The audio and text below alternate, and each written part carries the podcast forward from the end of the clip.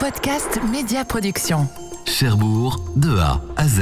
Le bras dirigé vers la mer et la main inquisitrice. Napoléon Ier fait cavalier seul sur la place qui porte son nom. Figé dans le bronze, sa statue impose par sa taille 5 mètres de haut sur 5,5 mètres de large, sans compter son socle de granit, tout aussi imposant. Mais qu'a pu bien faire Napoléon à Cherbourg pour avoir une statue à son image? La réponse, vous allez entendre, vol des tours. Cherbourg, de A à Z. Bonjour Clotilde Coulon, vous êtes guide conférencière à Cherbourg. Nous sommes actuellement au cœur du centre-ville entre l'avenue de César, la place de République et le quai de Caligny. Le choix de renommer la place et d'installer la statue ici n'est pas anodin, ni le pur fruit du hasard. Le but, euh, en renommant la place, c'était de mettre en valeur euh, l'empereur Napoléon Ier, qui a beaucoup œuvré pour le développement de la ville de Cherbourg au début du 19e siècle. Alors en effet, euh, dès 1803, Napoléon veut donner un coup d'accélérateur aux travaux qui avaient déjà été entamés par Louis XVI avec la construction de, la Grande Digue. Napoléon Ier craint la menace anglaise et la situation géographique euh, de Cherbourg à la pointe du, Cotentin nécessite euh, que cette ville soit euh, fortement protégée. Donc il décide donc de poursuivre les travaux de la rade, de la digue, et il réalise donc aussi un nouvel arsenal et un avant-port militaire. Il va faire aussi beaucoup pour la ville puisqu'il va en faire un chef-lieu d'arrondissement et par conséquent la ville de Cherbourg va devenir sous-préfecture mais aussi tribunal de première instance. À partir de 1802, 1812, pardon, il en fera, il fera à Cherbourg aussi un tribunal des douanes et une préfecture maritime.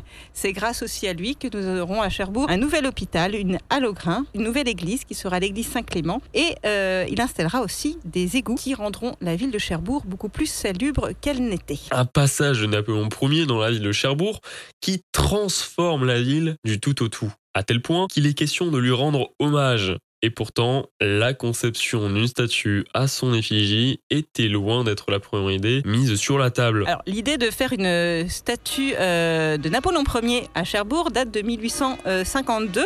Alors déjà auparavant, il avait été évoqué euh, que la ville de Cherbourg allait changer de nom et devenir Napoléonbourg. Euh, finalement, euh, ça n'a pas été euh, retenu. Un décret avait été écrit, mais jamais signé par l'intéressé Napoléon. Donc, en 1852, on décide de mettre en valeur l'empereur d'une autre façon, en érigeant une statue. On organise donc un concours pour choisir un sculpteur et la direction des beaux-arts choisit Armand Level. Armand Level est originaire de la Manche, plus précisément de la ville de Bricbec. Mais il se trouve que euh, ce choix est remis en cause que par la municipalité de Cherbourg. Donc un deuxième concours est organisé.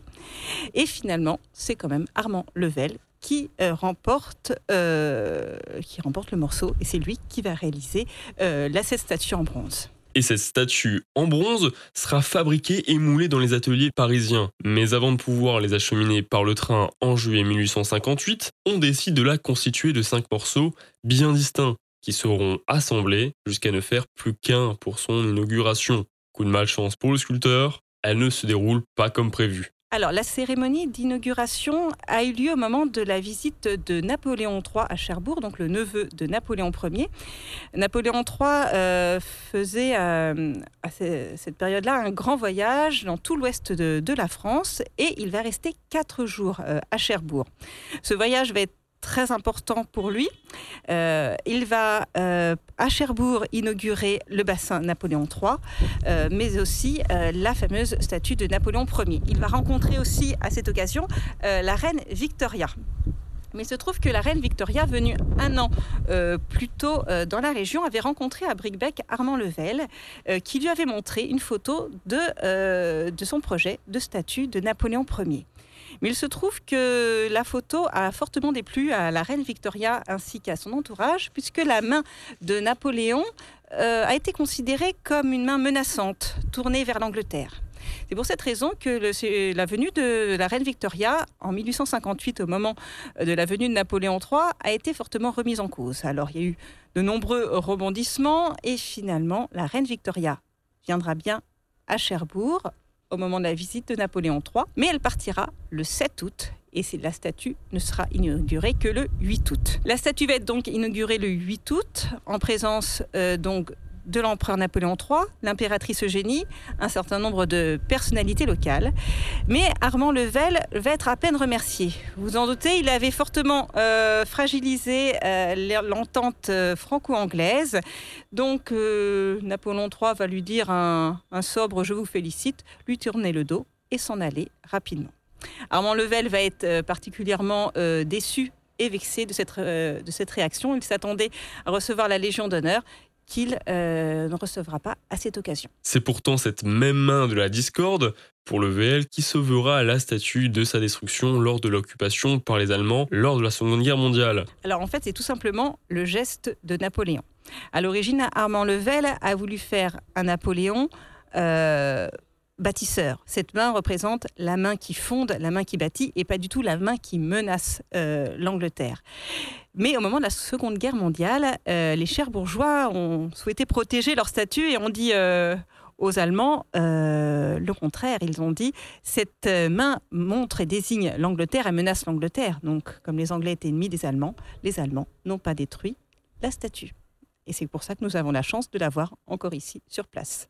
Une statue qui repose donc aujourd'hui fièrement sur son socle, une question subsiste néanmoins. Que veut bien dire l'inscription sur son piédestal sur lequel on peut lire cette phrase particulière? J'avais résolu de renouveler à Cherbourg les merveilles de l'Égypte. Alors, euh, cet extrait a été choisi donc, pour mettre en valeur les travaux que euh, Napoléon Ier avait mené à Cherbourg.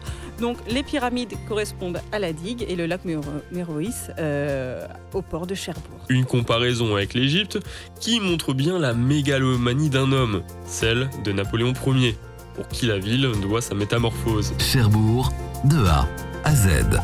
En podcast et réécoute sur podcastmediaproduction.com.